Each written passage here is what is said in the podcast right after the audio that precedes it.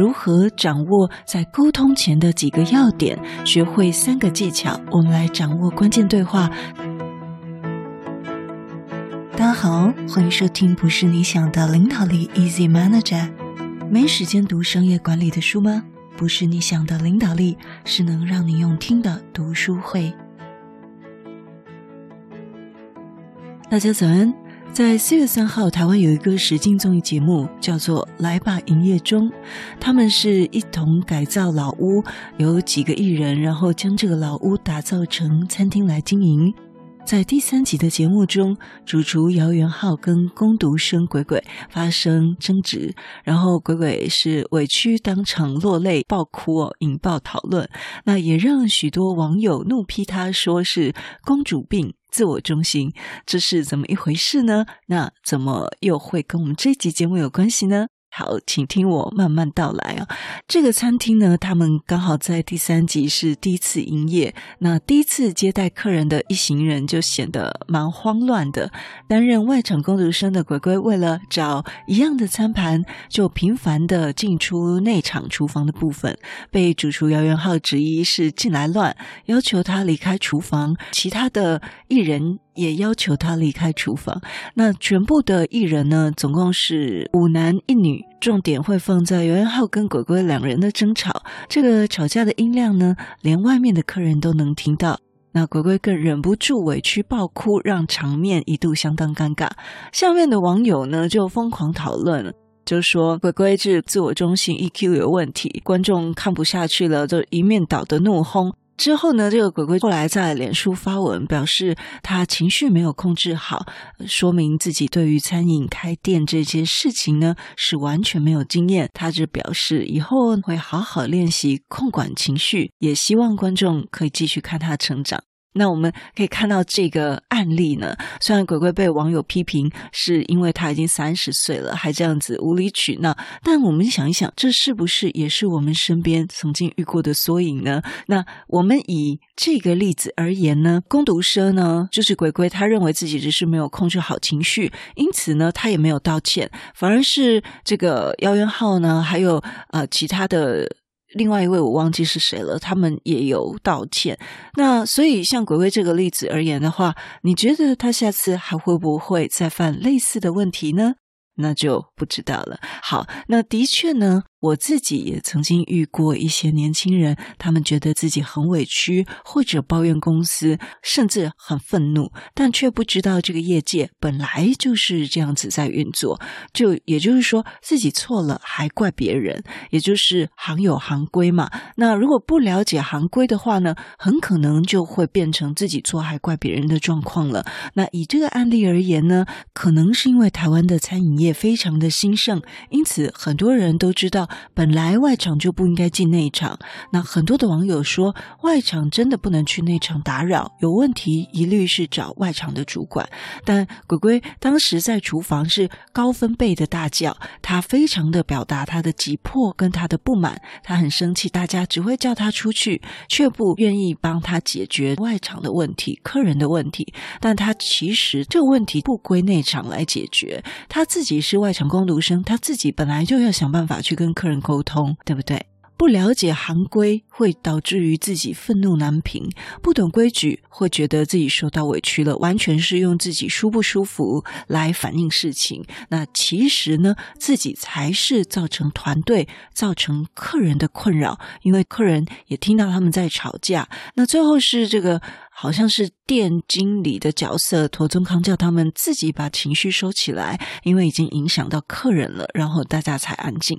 那么我想要问问你哦。你有遇过这种同事吗？或者你有遇过同仁在工作时候吵起来？有一些主管呢，遇到这种问题、这种状况的时候呢，他也不处理。好，因此呢，我们一方面要想想看，如果呢，我们对自己手边要做的事情不那么熟悉，或者刚好你现在就是职场资历尚浅的朋友，遇到不舒服的状况，请先不要委屈，我们先去打听看看。应该这种事情，应该这种状况，通常是怎么样的？然后或者是怎么样的处理方式？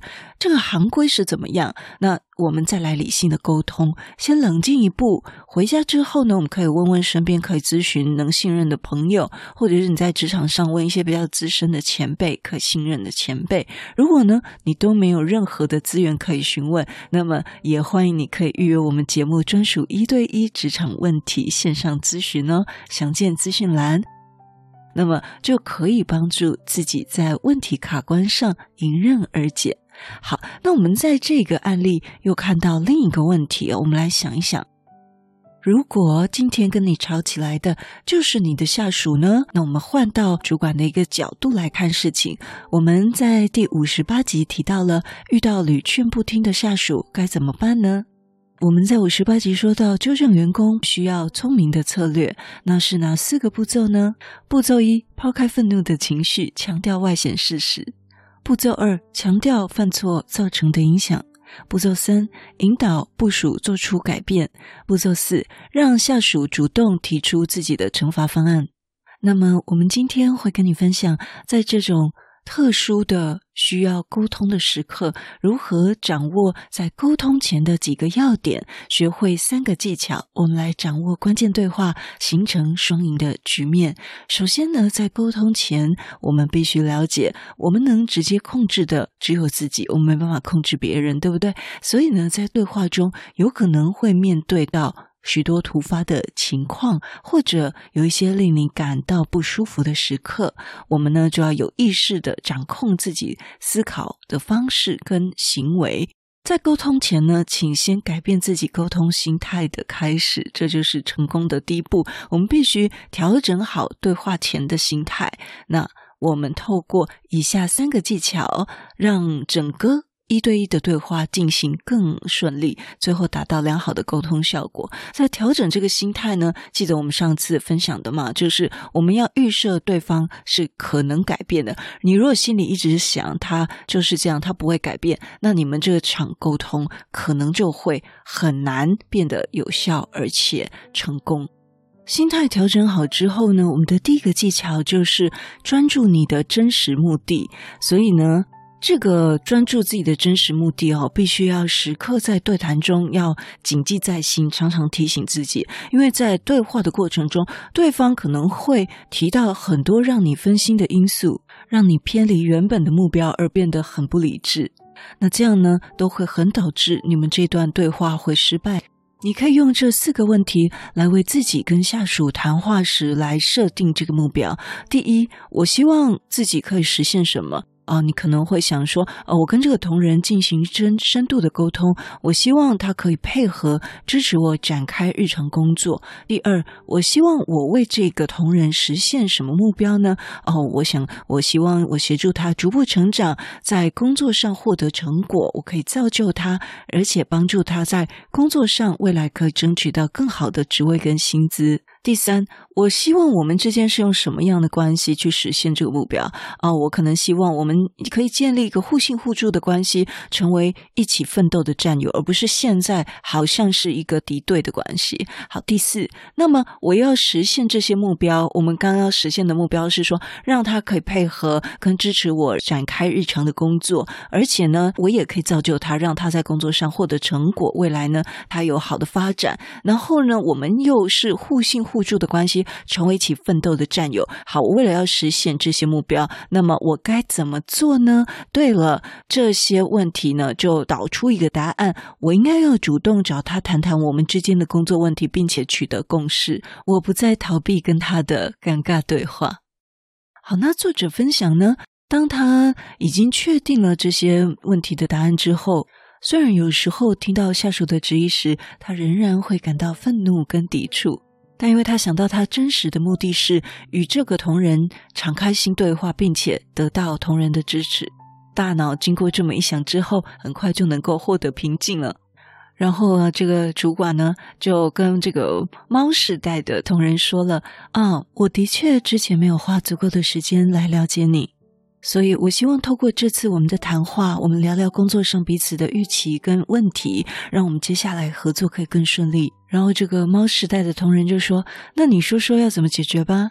是不是听起来非常的有个性啊？所以呢，这个告诉我们，如果我们在跟人家谈话的时候，因为我们将他的利益考虑在里面，然后又表达给对方知道，所以呢，对方愿意继续这一场谈话。那么，学会让自己的大脑在情绪激动的时候回想我们原本设定的那个真实目的，就可以帮助我们冷静下来，避免整个对话失控。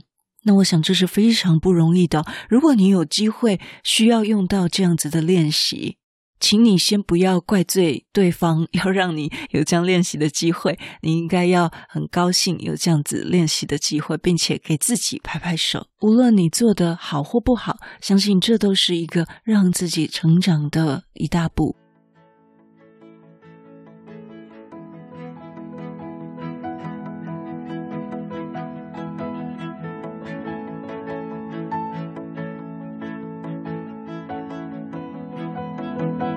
下来我们进行到第二点，就是我们前面已经专注在自己真实目的，并且设定这个真实的目的。第二点就是要创造一个安全的氛围，让我们双方对话可以进行，对不对？那您觉得在放轻松的环境下比较容易说心里话，还是很紧张的情况下比较容易说出心里话呢？让我们就想一想自己过去的经验中，有没有遇过，当我们跟别人进行对话的时候，尽管对方的观点听起来令你很不开心，但是你并没有产生一种啊、呃、抗拒或抵触的情绪。相反的，你认真的聆听对方给你的信息哦，对方给你的回馈。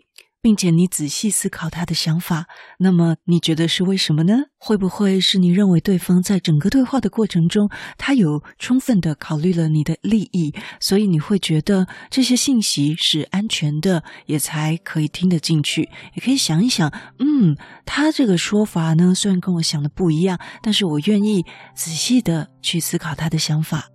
所以，作者跟我们分享，由此可知，像这种关键对话的核心不在于内容本身，而在于对话的方式跟气氛。人是很讲究气氛的，对吧？只有在安全的对话气氛中，人们才可以畅所欲言，才能实现双方观点的自由交流。那我想，这样子的沟通方式也非常的适用在其他的人际关系，或者是夫妻啊、亲子啊，都很适用。所以，我们刚回到，所以当我们回到这个案例，这位充满防备心的员工，当他说出敌意的话语时候呢，也就意味着他感受到了当下，好像呢，呃，主管找他对话就是要批评他，或者是要强迫他做出改变。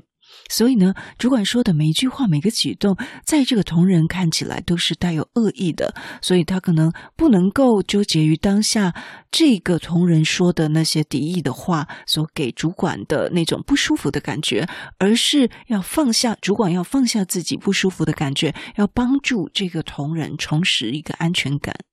好，那我们来看看他怎么做呢？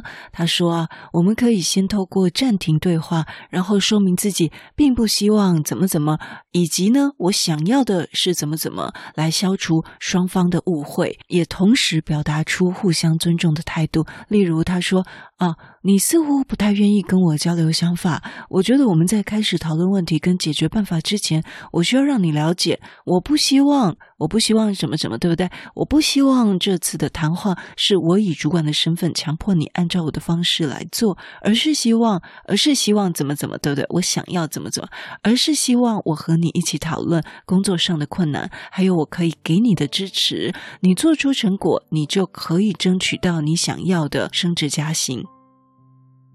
那么，尽量是语带真诚的说明。希望能够化解彼此之前的这种剑拔弩张的，或者是错误的解读。那这个同仁怎么说呢？同仁回答了，他说：“嗯，这的确是我们第一次正式谈话，以前聊过几次，但都不欢而散。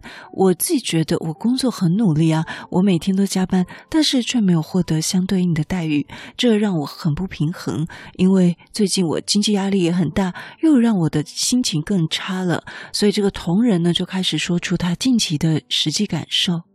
当同仁愿意分享他内心的想法，就代表他。”同仁觉得我们对话的气氛是安全的，所以呢，这点呢又让这个主管觉得我们又往共同目标迈进了一步。那当对方开始慢慢卸下心防之后呢，就进入了第三大点，就是鼓励共享观点的分享。所以呢，我们这时候要鼓励他来说出他的行为动机，说出内心的想法，还有观察到的事实。那讲到这里呢，这不得不提到这个冰山理论哈，也许你有听过，也许你没有听过。但是如果你没有听过的话呢，非常鼓励你可以来收听我们三月份的 VIP 音档《超实用心理学萨提尔领导模式》，告诉我们如何透过冰山理论去导正行为。欢迎加入我们 VIP 优惠方案，请见资讯栏。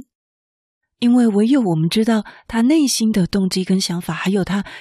他的视角所观察到的事实，尽管那并不一定是真的事实，我们才能够啊、帮助他能够来导正他的行为。那我们鼓励他分享的时候呢，也让他知道，当他分享到这些观点，不会受到惩罚，也不会冒犯到。别人，不然呢，这个这个一对一的谈话又会变成主管的一言堂。那聊完之后呢，也完全不会有任何改善，对不对？所以呢，在这时候，呃，身为主管们就先扮演好聆听者的角色。第一呢，我们可以先从询问观点开始。好，例如，我们可以说：“我想听听你对这件事情的看法，以及过程中发生了什么事。”好，那在他表达的时候呢，让在过程中呢，尽量不打断他们，也不强迫他们接受你的观点。好，第二点呢，我们来确认他的感受。如果对方说：“哦，我没什么特别的想法”，然后呢，就沉默，就不说话，那这对话怎么办呢？别担心，我们可以透过客观描述在对方行为中观察的细节，然后鼓励他对这个事情来讨论。例如呢，你可以问说：“哎，你对目前交办的工作有问题吗？”同仁就回答说：“没有。”但是呢，表情是不高兴的。那你可以回答说：“真的吗？但我看你觉得有一点焦躁哦，听起来并不像没问题的样子。”你是有什么 A 问题吗？会有 B 问题吗？例如，你是工作内容有问题吗？或者完成时间有困难吗？或者是其他问题，我们都可以提出来讨论。那在这个时候呢，让我们抓住对方的表现细节，来尝试了解他的感受，并且真诚地去表达关注。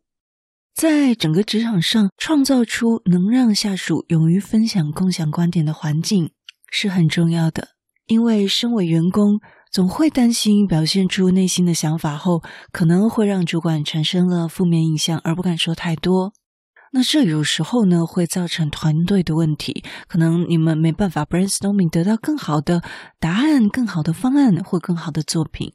好，我们再来复习一下今天讲到的三个技巧，就是第一，专注我们的真实目的，并且先设定这个真实目的；第二，创造安全的氛围；然后第三，鼓励共享观点。当然，会不会有人觉得哇，这样子当主管真的是太累了，还要供着啊、我们的同仁？但是我们可以换个的角度想一下，如果呢，他因为这样子改善，能够成为一个得力的帮手，那对。我们对他本身都是对整个团队都是一个三赢的局面，那也可以帮助主管自己本身提升了管理的技能，对不对？那当然会不会遇到还是没办法改善的同仁呢？好说歹说都没有用的，当然也是会哦，对不对？因为这个是是因为各种各样的人都有嘛，也有劣迹的猫世代，对不对？也有优秀的猫世代。假设呢，我们透过这样子良善的沟通，还是没有办法达到很好的效果，当然我们就可以评估做不适任的处理了。在节目的最后呢，我们要另外注意一个东西，叫做情绪障碍。那么，什么是情绪障碍呢？情绪障碍是指当事人的内在情绪或外在行为与同龄人相比显得特别异常。那以学理上而言呢，这些异常的情绪行为，并不是智能、观感或健康等等因素造成的，而且会严重影响病人的生活。情绪障碍的症状也包括一些精神性的疾患、情感性的疾患、焦虑性的疾患、注意力缺陷过动症，或者是其他持续性的情绪行为异常。那我们怎么判断自己有没有这样的问题？其实你自己应该会感觉得到。好，那这些判断呢，可以看看是不是影响到当事人的社交。如果呢，初期不治疗的话，有可能会影响到我们体内这个血清素的分泌，可能会造成其他的精神疾病。如果呢，自己或者是身旁的亲友有这样子的情绪障碍状况，超过好几个月，那我们尽速的就医，其实对自己的身心灵健康都是最好的。祝福你有智慧，好好的照顾自己的健康，让自己更健康、更快乐。祝你有美好的一周，我们下次见。如果你对我们节目有任何的想法，或者你觉得我们节目有带给你一些收获，都邀请你到我们 Apple Podcast 给我们五星评分与留言。如果你还没有订阅过，也麻烦你免费点点订阅或关注，再把这个节目分享给你身边你认为会有需要的人。也欢迎免费加入 Instagram，你可以在脸书上直接搜寻“用听的哈佛商管读书会”，就可以找到我们。我相信，只要你愿意给予，加入社团会给你更多的收获哦。最后要邀请你，现在就来帮自己。己加分，期待透过知识价值的传递，让你可以在赞助方案中得到最大的受益。现在回到资讯栏里面，点选 YouTube 有两分钟 3D 卡通人物的说明影片哦。我知道你是非常非常忙碌的，但是你却选择收听我们这一集的节目，非常的感谢，而且你也是最棒、最优秀的。不是你想的领导力，是能让你用听的管理读书会，轻松就能让你应用在职场上。祝福你有一个很棒的一天，我们下次见。